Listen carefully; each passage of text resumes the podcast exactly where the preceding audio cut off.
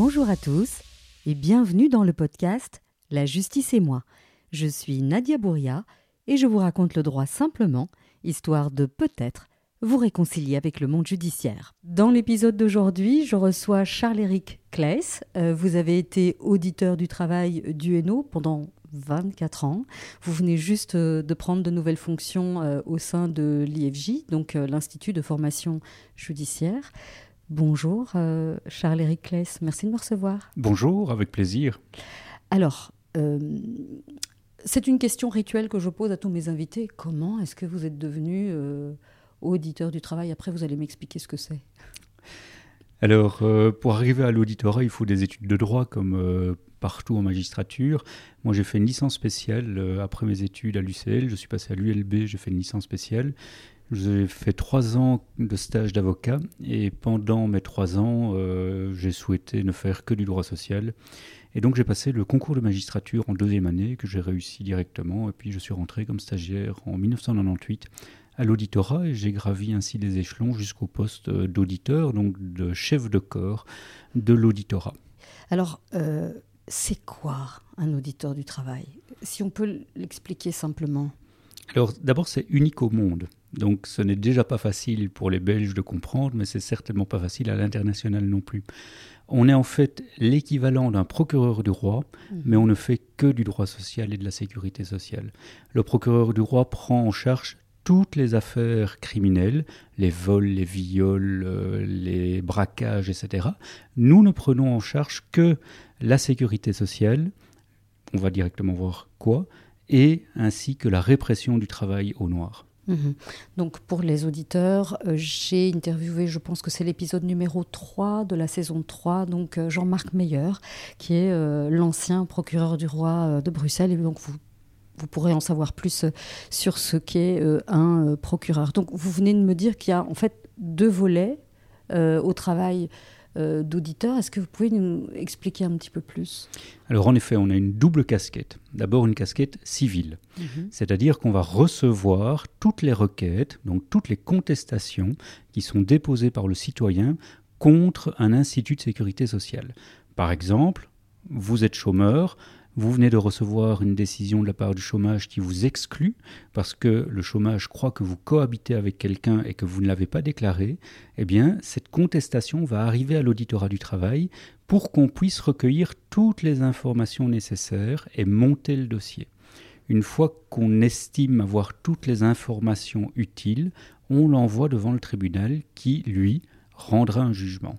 Donc si je comprends bien, donc le, chômeur, euh, imaginons que ce soit moi, euh, voilà, je me fais exclure, je ne suis pas contente et il me semble hein, que sur les documents, il est indiqué si vous n'êtes pas content, vous pouvez euh, aller au greffe déposer une contestation et donc la personne arrive au greffe, dit voilà je ne suis pas content, dépose un écrit et cet écrit, il arrive euh, sur votre bureau, en tout cas il arrivait sur votre bureau, et vous dites vous montez le dossier, ça veut dire quoi euh, exactement? Est-ce que, comme un procureur du roi, vous vous faites assister de la police? Alors effectivement, on a des pouvoirs très larges, comme le procureur du roi. Donc le premier acte qu'on va poser, la première demande qu'on va formuler, c'est d'abord à l'institution de sécurité sociale qui a pris la décision de nous envoyer son dossier. Mhm. C'est quand même le principal. Et souvent, l'assuré social, donc la personne qui conteste, n'a pas accès à son dossier. Donc on est là pour l'aider dans cette démarche. Et puis sur la base du dossier, on va pouvoir alors demander différentes enquêtes, notamment par la police pour faire, si c'est un problème de cohabitation, pour faire des enquêtes de voisinage. Donc on va envoyer la police chez les voisins, voir si effectivement vous vivez ou pas avec quelqu'un. On peut demander vos revenus au fisc. On peut envoyer des courriers à votre employeur pour avoir certaines informations.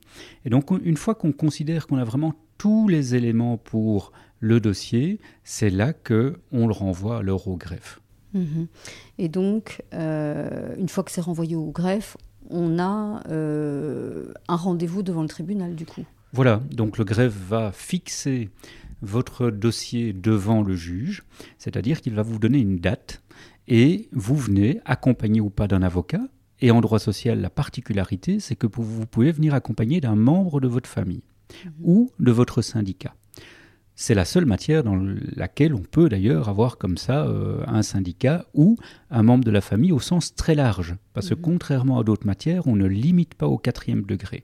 C'est-à-dire que vous pouvez très bien venir avec un cousin éloigné, avec euh, des, un arrière-grand-oncle, s'il a encore les compétences nécessaires pour venir, et vous allez donner au tribunal vos arguments mhm. pour dire pourquoi vous contestez la décision. Et ensuite, forcément, l'avocat de l'institution va donner ses arguments et l'auditeur va rendre un avis. Soit un avis écrit, mhm. soit un avis oral. Donc, si, la, si le dossier est simple, on va rendre un avis oral. Par exemple, vous contestez une décision de votre mutuelle qui a considéré que vous êtes apte au travail. Mhm. On vous a demandé un certificat médical. Il est correct. L'auditeur va simplement dire que on souhaite recourir à une expertise c'est un avis oral. Mhm. Dans les affaires les plus complexes, l'auditeur va déposer un avis écrit en expliquant au juge quels sont les éléments du dossier, ce que vous réclamez, ce que l'institution considère être comme la vérité, si mhm. je peux dire, et finalement, dans quel sens le juge devrait trancher. Mhm. Mais cet avis n'est qu'un avis. Donc ça ne lie pas la magistrature assise, ça ne lie pas le juge qui va rendre le, jugement. Et de manière générale, de, votre très longue expérience, est-ce que la plupart du temps le juge suit ou, ou pas toujours? Ça dépend.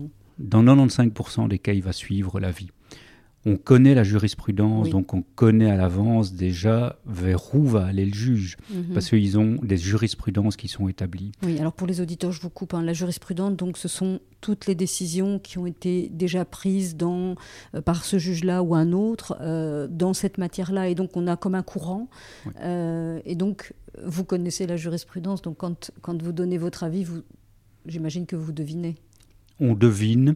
Alors parfois, on n'est pas d'accord avec la jurisprudence de tel ou tel juge, et malgré ça, on va rendre un avis contraire. Mhm. Ce qui ne nous empêche pas, après, de faire appel. C'est-à-dire, on peut aller devant la Cour du travail pour tenter de faire revoir la décision du juge. Oui, parce que là, vous allez un peu vite. donc, vous, m'expliquez que donc vous connaissez la plupart du temps la jurisprudence du juge, et donc vous vous, vous, doutez euh, s'il va vous suivre ou pas vous suivre. Et donc, le juge qui est indépendant donc rend sa décision, et euh, vous pouvez faire appel, et le justiciable aussi. Tout à fait. Le justiciable aussi, l'institution aussi. Donc tout le monde peut faire appel en fait. Nous, on peut faire appel, le code nous dit qu'on peut faire appel dans l'intérêt de la loi c'est-à-dire en fait qu'on peut faire appel notamment pour harmoniser la jurisprudence, s'il y a une différence de jurisprudence entre deux chambres d'un même tribunal, mhm. c'est-à-dire que dans le tribunal il y a plusieurs chambres et plusieurs juges, mhm. vous, pouvez avoir deux juges qui n'ont pas le même point de vue sur une même matière. L'auditorat peut faire appel dans l'intérêt de la loi, c'est-à-dire tenter d'harmoniser les différences entre ces, ces deux juges. Et on peut faire appel aussi quand la matière touche à l'ordre public, c'est-à-dire en fait en sécurité sociale, on touche d'office à l'ordre public. Mhm. C'est une matière qui a un intérêt pour l'État avec un grand E, donc pour la collectivité. D'accord. Oui, ça c'est quelque chose pour le grand public qui est compliqué. Est-ce que vous pouvez étayer un tout petit peu plus que c'est l'ordre public en nous donnant un exemple?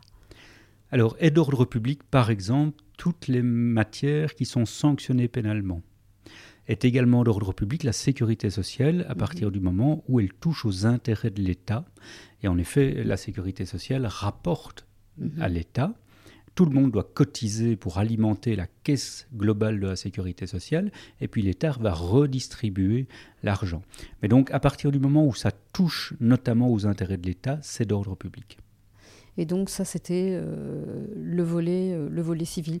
Est-ce que vous, vous, vous, avez été euh, souvent devant la Cour du travail pour essayer de, faire valoir, enfin de faire valoir, de faire évoluer la jurisprudence justement? On l'a déjà fait quelques fois, notamment en raison de divergences de points de vue entre magistrats du même tribunal. Mhm. sinon, ce qu'on fait, c'est on tente de prendre contact avec un avocat, s'il y a un avocat dans l'affaire, pour voir si lui ne va pas faire appel. Parce qu'il est plus facile finalement qu'un avocat fasse appel que le ministère public. Et pourquoi est-ce que vous estimez que c'est plus facile? Question procédurale, donc euh, c'est euh, finalement l'acte à déposer qui, pour le ministère public, n'est pas aussi facile que ça. Et donc, euh, l'acte d'appel d'un avocat va être plus simple que l'acte d'appel du ministère public. Oui, l'acte d'appel d'un avocat, c'est un simple écrit dans lequel il va euh, décrire tous les griefs, donc toutes les choses qu'il a reprochées au jugement qui a été rendu. Et, euh, donc, c'est simplement un document à déposer au greffe. Donc, c'est effectivement plus facile. Alors que pour vous, est-ce que vous pouvez expliquer, sans trop rentrer dans les détails, qu'est-ce qui est compliqué en termes de procédure? Alors, on doit rédiger en effet l'acte d'appel avec, comme pour l'avocat, tous les griefs, mais euh, si c'est injusticiable, il n'est pas obligé de mettre les griefs. Mhm. Donc en fait, en matière sociale, on a déformalisé tant la requête que l'acte d'appel. Un justiciable peut très bien contester une décision de l'ONEM en disant je conteste, point, sans rien expliquer. D'accord contrairement à toutes les autres matières mhm. du, droit dans lequel les parties doivent toujours expliquer pourquoi ils contestent. Et donc, pour le justiciable, c'est très facile de déposer un acte d'appel aussi, parce qu'il suffit qu'ils disent je conteste la décision du premier juge. Tandis que nous, ministère public, nous allons devoir tout expliquer, obtenir l'accord du parquet général, qui est donc le parquet qui est rattaché à la cour, donc mhm. c'est l'étage supérieur, si je peux ainsi dire. On doit obtenir son feu vert parce que c'est lui qui va défendre le dossier en appel. Et ensuite, on doit notifier aux parties notre appel. Mhm. Donc en fait, la procédure est plus lourde. D'accord. Donc là, on est dans la partie euh, civile. Vous pensez qu'on a fait un petit peu le tour de, de, ce qui, de ce qui doit être dit à ce sujet? Alors je vais juste rajouter un point, c'est dans quel dossier est-ce qu'on euh, rend les avis? Parce que c'est vrai. toute la sécurité sociale et tout le droit social ne sont pas obligatoirement communicables. Ça veut dire que le greffe, quand il reçoit une requête, une contestation de la part de l'assuré social, n'est pas toujours obligé de nous l'envoyer. En fait, on ne reçoit que dans certaines matières de sécurité sociale, qui sont l'assurance maladie-invalidité, mhm. les pensions, mhm. les, les allocations familiales, le chômage et l'aide sociale au sens large, donc tout ce qui est notamment revenu d'intégration et aide sociale du CPS. Par contre, ne sont jamais obligatoirement communicables les accidents du travail, les maladies professionnelles et le contrat de travail. Donc on ne verra jamais un auditeur dans ces matières-là, parce qu'il a suffisamment de travail à côté mhm. pour ne pas prendre volontairement ce type de dossier.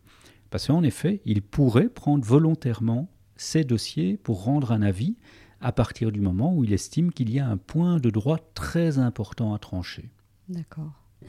Euh, on va passer au deuxième volet, donc le, volet pénal, donc euh, la casquette euh, pénale que, que, vous, que vous endossez. Est-ce que c'est uniquement de la chasse au travail au noir ou est-ce qu'il y a d'autres matières dans lesquelles vous pouvez également intervenir? Alors on intervient également dans tout ce qui est bien-être au travail et accident du travail.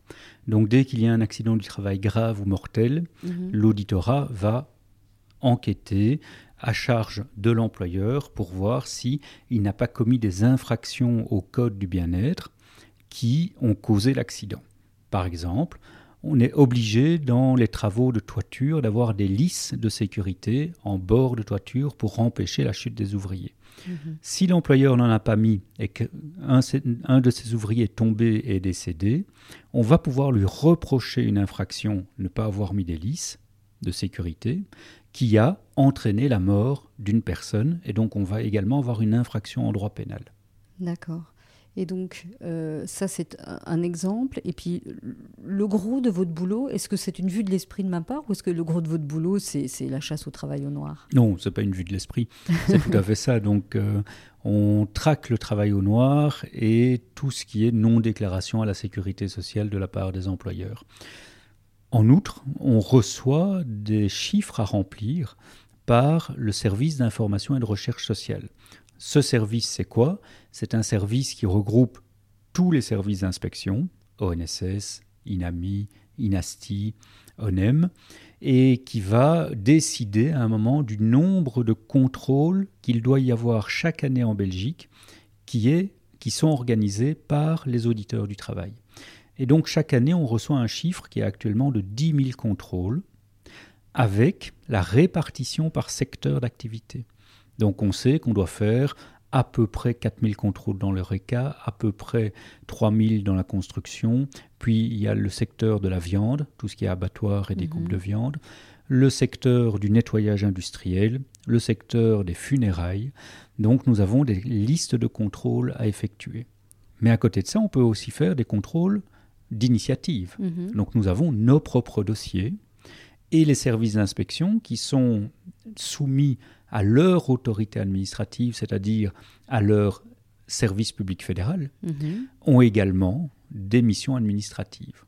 Donc en fait, ces 10 000 contrôles, ce n'est que une partie de la mission des auditorats. À côté de ça, ben, nous fixons nous-mêmes finalement nos priorités criminelles, c'est-à-dire on fixe nous-mêmes ce qu'on souhaite poursuivre dans l'arrondissement dans lequel on travaille. Mhm. Parce que alors, je ne sais pas, moi, 10 000, ça m'a l'air eh, beaucoup, ça m'a l'air énorme. Est-ce que ça l'est ou, ou- ou pas du tout? Non, énorme, ce ne l'est pas. D'accord. Euh, on les remplit plus d'ailleurs, Ah, vu que les auditorat, euh, quand ils reçoivent leurs euh, chiffres, savent qu'ils pourront les remplir sans problème. Et actuellement, on tourne autour des 14 000 contrôles annuels qui, sont, euh, qui rentrent dans les statistiques du CIRS. Donc, en effet, c'est des contrôles particuliers Oui. qu'on appelle multidisciplinaires Mhm. parce qu'il y a au moins deux services d'inspection qui travaillent avec nous. Tout le reste des contrôles, et là il y en a des milliers par an, Oui, ne sont pas dans ces statistiques particulières. Je vais prendre un simple exemple. Pour le NO, nous rentrions à peu près 5500 dossiers pénaux par an. Liège a à peu près 6000 dossiers par an. Donc vous voyez que ces deux arrondissements font déjà plus que les chiffres qui sont demandés. Oui, tout à fait.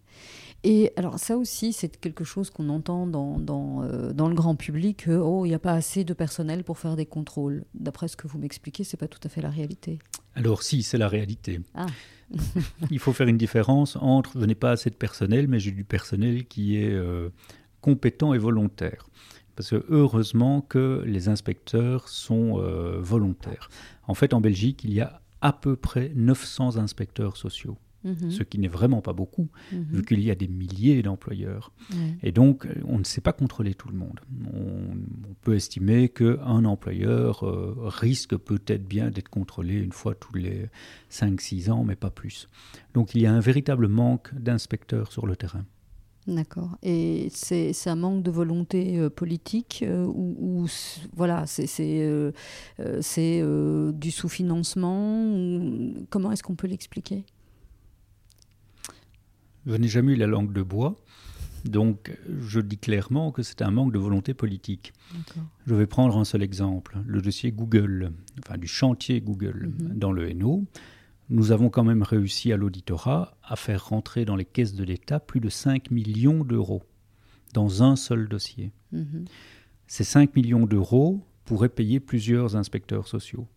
Et mon auditorat n'est pas le seul à rentrer de l'argent dans les caisses de l'État, les autres également. Et on, ils transigent également à hauteur de sommes très importantes. Mhm. Donc cet argent n'est pas réinjecté dans la lutte contre la fraude sociale. Et donc là, malheureusement, il y a un discours politique qui est faux. Et sur le terrain, on ne voit pas les engagements qui sont promis depuis des années. Très bien.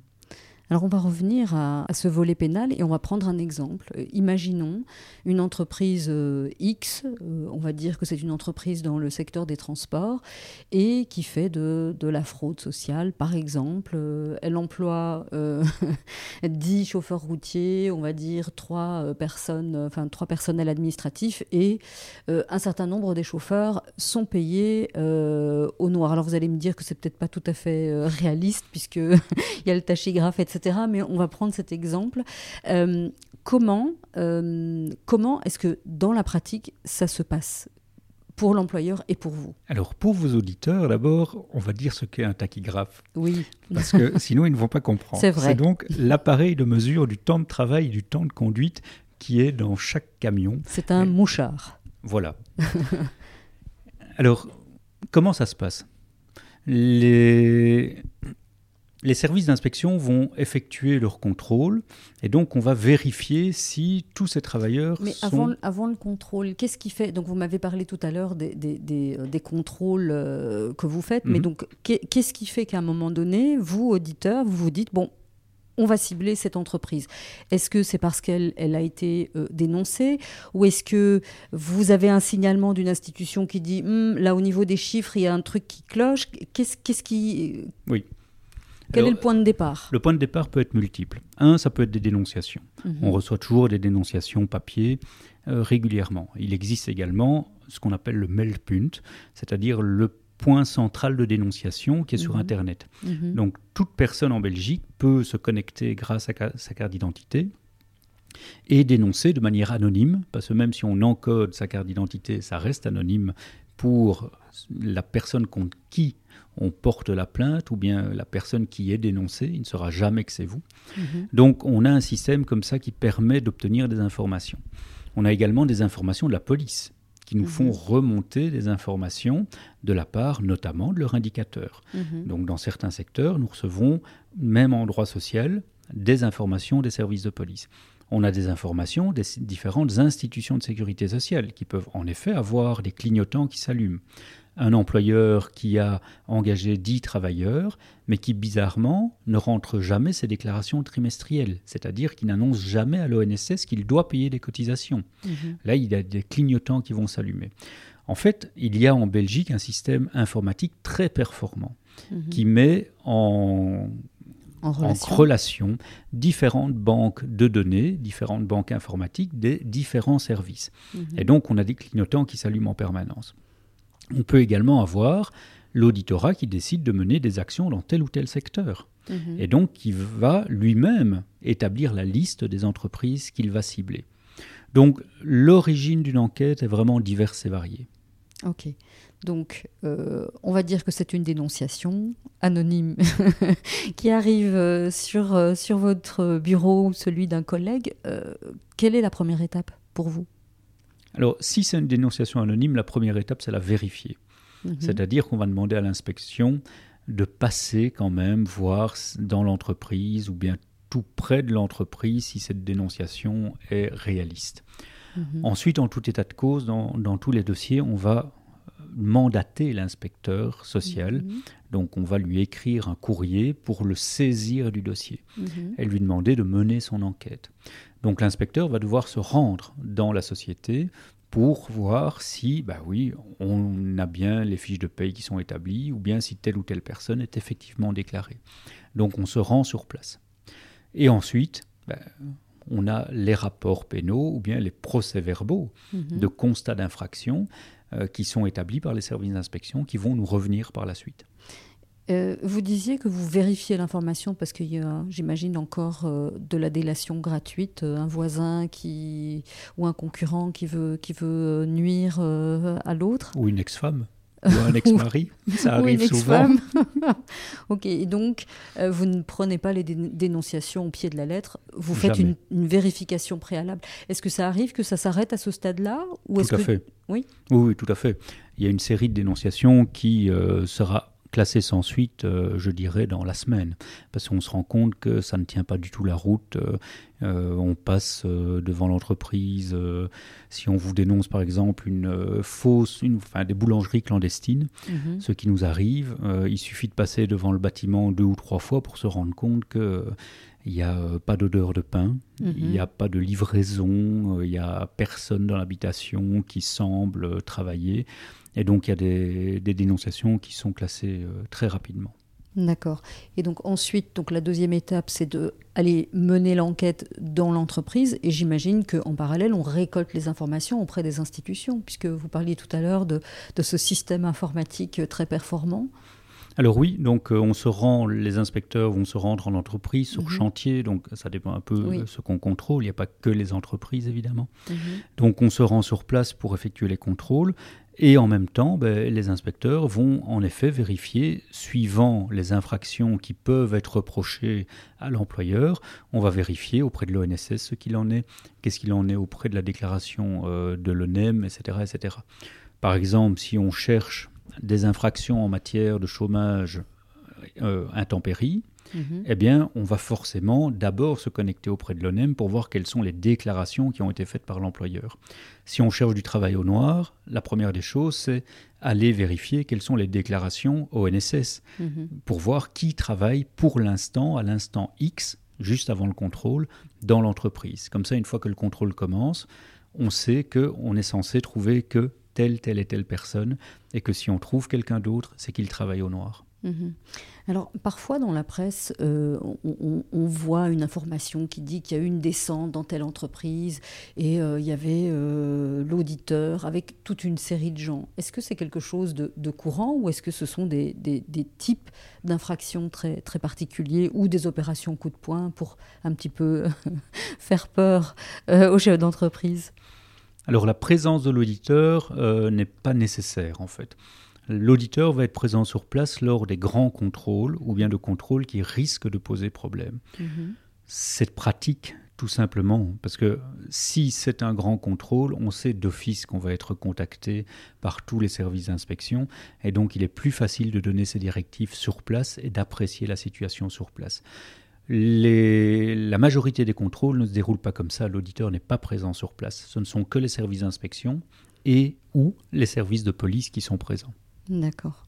Donc une fois que tous les contrôles ont été faits, que tous les PV, puisque j'imagine que ce sont des PV qui sont dressés, euh, ben, reviennent sur, euh, sur votre bureau. Et là, euh, c'est la deuxième partie du, du travail qui commence? Alors là, oui, c'est un magistrat qui va être en charge du dossier, qui va vérifier le contenu du dossier, voir si on a toutes les informations nécessaires, s'il n'y a pas des oublis de la part des services d'inspection, si on peut euh, éventuellement confirmer tout ce qui est dans le dossier. Une fois qu'on est certain qu'on a bien euh, toutes les informations dans le dossier qu'on peut donc considérer que le PV est correct, ce qui arrive dans, je dirais, 90% euh, des cas, eh bien, on va pouvoir alors citer devant le tribunal correctionnel.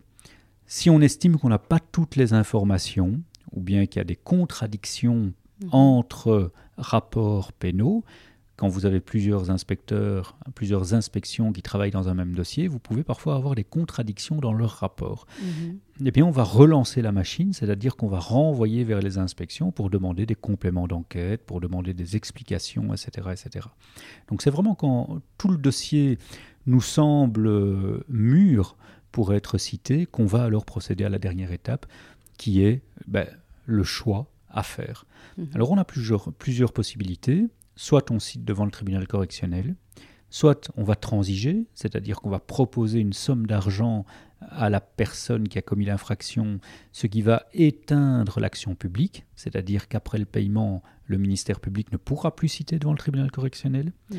On peut éventuellement proposer une médiation. Mhm.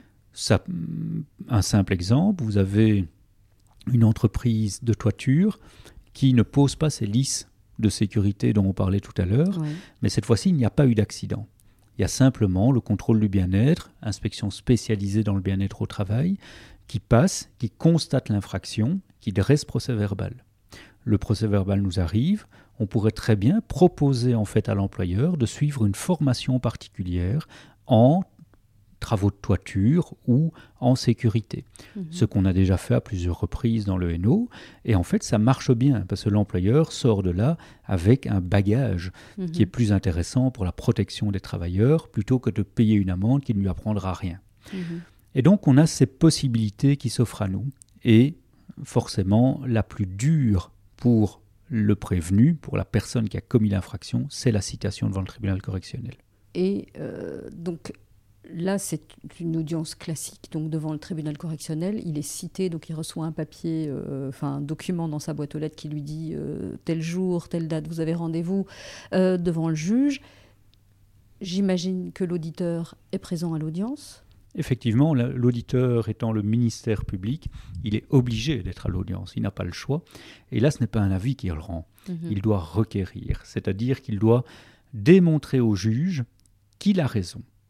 Et que sa citation est fondée. C'est-à-dire que les incriminations, les préventions qui sont reprises dans la citation doivent être confirmées par le dossier. Mais il y a quand même une particularité en droit pénal social. Contrairement à toutes les autres matières, quand il y a un procès verbal d'un service d'inspection, ce procès verbal fait foi jusqu'à preuve du contraire. C'est-à-dire en fait que c'est la personne qui a commis l'infraction qui doit démontrer que le contenu du procès verbal n'est pas correct. Alors en pratique, c'est vrai que c'est quand même le ministère public qui va, comme toujours, se lever en premier, vu mhm. qu'on requiert debout, mhm. et qui va requérir. Mais on peut très bien dire, vous avez un procès verbal, vous n'avez pas de contestations qui sont euh, très fortes, mhm. et donc, vous, juge, vous devrez condamner monsieur, madame, parce que ces contestations ne permettent pas de renverser le contenu du procès verbal. D'accord. Donc c'est un autre mindset en fait. Ah tout à fait. C'est beaucoup plus facile finalement de requérir en matière de droit pénal social qu'en matière de droit pénal classique, parce qu'on ne doit pas rapporter nécessairement la preuve de tous les éléments, vu qu'on se fonde sur un document qui a une force probante spéciale. Mhm. C'est intéressant comme, comme façon de, procéder. Euh, et donc là, c'est le parcours classique d'un dossier. Donc euh, une fois que les débats sont clos, le juge euh, prend en délibéré, il rend son jugement. Et donc il y a là aussi une possibilité de faire appel. Oui, tout à fait tant de la part du prévenu que de la part du ministère public. Ici, le ministère public va régulièrement en appel parce que c'est euh, notre rôle euh, d'aller en appel dans ce cas-là quand la peine n'est pas, n'est pas suffisante ou bien quand il y a une erreur dans le jugement, ça arrive, surtout en droit pénal social, parce qu'on a des multiplicateurs d'amendes ah auxquels il faut faire attention. Et donc, euh, on va régulièrement en appel. Oui, parce qu'il y a ces erreurs, comme on dit, matérielles et qu'il faut peut-être... Effectivement. Et tout simplement, c'est des erreurs, par exemple, euh, quand je dis le multiplicateur d'amende, en effet, si vous avez 10 travailleurs qui ne sont pas déclarés, l'amende minimum va être multipliée par 10. Il arrive que le juge oublie un travailleur. Parce que mhm. quand vous en avez deux, ça va encore. Quand vous en avez 82, euh, il faut bien les identifier et donc euh, il arrive qu'on en oublie un. Donc ça, c'est le rôle du ministère public de vérifier le jugement et s'il y a une erreur, d'aller en appel. Mhm. Alors quand je, quand je vous écoute là expliquer euh, ce métier, j'ai quand même l'impression, euh, ça va peut-être choquer euh, vos collègues du, du, parquet, mais j'ai l'impression que, entre guillemets, vous êtes beaucoup plus du côté du citoyen, du travailleur. Est-ce que c'est comme ça que vous le voyez ou c'est de nouveau une vue de l'esprit de ma part? Non, non, l'auditorat est un auditorat social. Mhm. Donc, tant dans sa casquette civile que dans sa casquette pénale, le but est certainement d'être proche du citoyen. Mhm. Alors, il ne faut pas confondre l'auditorat avec un chevalier blanc. On mhm. n'est pas là pour euh, venir euh, aider le citoyen euh, envers et contre tout. Donc notre rôle, c'est vraiment, dans notre rôle civil, c'est vraiment dire qui a raison dans le litige. Mhm. Nos pouvoirs, notamment de demander les dossiers aux institutions de sécurité sociale, sont forcément là pour aider le citoyen. Mais si le citoyen a tort, on ne va jamais plaider pour lui. On n'est pas l'avocat du citoyen. Et de l'autre côté, en pénal, tout le droit pénal social est fait pour protéger le travailleur. Donc effectivement, là, notre rôle est de vérifier si l'employeur a bien respecté la loi sociale, notamment dans le but de la protection du travailleur, parce qu'en fait, l'employeur a une obligation de résultat, c'est-à-dire que le travailleur doit arriver avec deux pieds, deux yeux, euh, deux, bras le matin, et il est censé repartir dans le même état le soir. Mhm. Et donc, le bien-être au travail, forcément, est fondamental. Mais la sécurité sociale est fondamentale aussi, parce qu'il y a des travailleurs qui ne savent pas qu'ils ne sont pas déclarés à l'ONSS. Et qui s'en rendent compte tout d'un coup, parce que après quelques années, ils sont malades ou ils demandent le chômage, et on va leur dire Ah ben, il n'y a jamais eu de cotisations qui ont été payées pour vous. Et donc, l'auditorat est également là pour tenter de récupérer les cotisations et en tous les cas sanctionner l'employeur. Mhm. Vous avez passé 24 ans à l'auditorat. Est-ce que, euh, est que vous avez aimé ce job? Moi, je, pense que je connais la réponse, rien qu'à vous, vous voir vous animer quand, quand je vous ai posé la question précédente. Oui, oui, non, c'est un job euh, exceptionnel parce que on, en effet, euh, comme on le disait juste avant, on est proche du citoyen en fait. Et donc on a vraiment un rôle fondamental à jouer pour, euh, pour le citoyen, on a un rôle fondamental pour la sécurité sociale, je trouve. Et donc c'est vraiment un job que j'ai aimé. Je suis parti simplement parce que comme euh, chef de corps, on a des mandats de deux fois cinq ans et que mon deuxième mandat arrive à expiration. Et donc à un moment, il faut pouvoir se réorienter également. Est-ce que vous avez euh, une anecdote à partager avec nous? Parce que je suis sûre que vous avez des, tas de choses à raconter. oh, il y a des anecdotes drôles, il y a des dossiers beaucoup moins drôles. Donc dans les anecdotes euh, assez euh, farfelues, j'ai un jour été attendu par des employeurs euh, auprès de ma voiture, mais ils ont été assez bêtes pour le faire juste devant le poste de police. Donc, ils ont été vite embarqués, forcément. Moi, je n'ai rien eu. Dans les anecdotes beaucoup moins drôles, c'est quand vous arrivez sur un accident du travail mortel. Ah et donc, que malheureusement, comme ça m'est déjà arrivé, vous avez un jeune de 18 ans qui est mort. Et quand vous arrivez et que le corps est toujours là, parce que la police garde le corps pour voir quels sont vos devoirs d'enquête, on vous dit les parents sont arrivés avant vous. Ah, et vous devez gérer à la fois l'enquête et à la fois les parents. Et donc là, voilà, il n'y a pas tous les jours, ce n'est pas aussi drôle que ça le métier de magistrat, euh, surtout magistrat du ministère public. C'est vrai qu'on peut aider les gens, mais à côté de ça, on touche aussi à la misère humaine, que ce soit la misère sociale, parce qu'on va avoir des dossiers en matière de revenus d'intégration sociale, d'aide sociale, qui sont vraiment les derniers filets mhm. pour la population. S'ils n'ont pas ça, ils n'ont plus rien. Mhm. Et on touche aussi à la misère humaine dans ces accidents du travail, et il y en a énormément, parce qu'on se rend compte finalement que ben, les gens perdent tout, ou les mhm. parents perdent tout. Mais je vous remercie beaucoup pour cet entretien euh, très intéressant. Avec plaisir. Un grand merci également. Merci d'avoir écouté cet épisode jusqu'au bout. Je vous le répéterai à chaque fois, mais c'est important pour moi euh, de faire connaître ce podcast qui a une vocation euh, d'information et d'éducation. Alors partagez-le autour de vous et n'hésitez pas à poser vos questions ou à suggérer un invité. Et moi je vous dis à la semaine prochaine.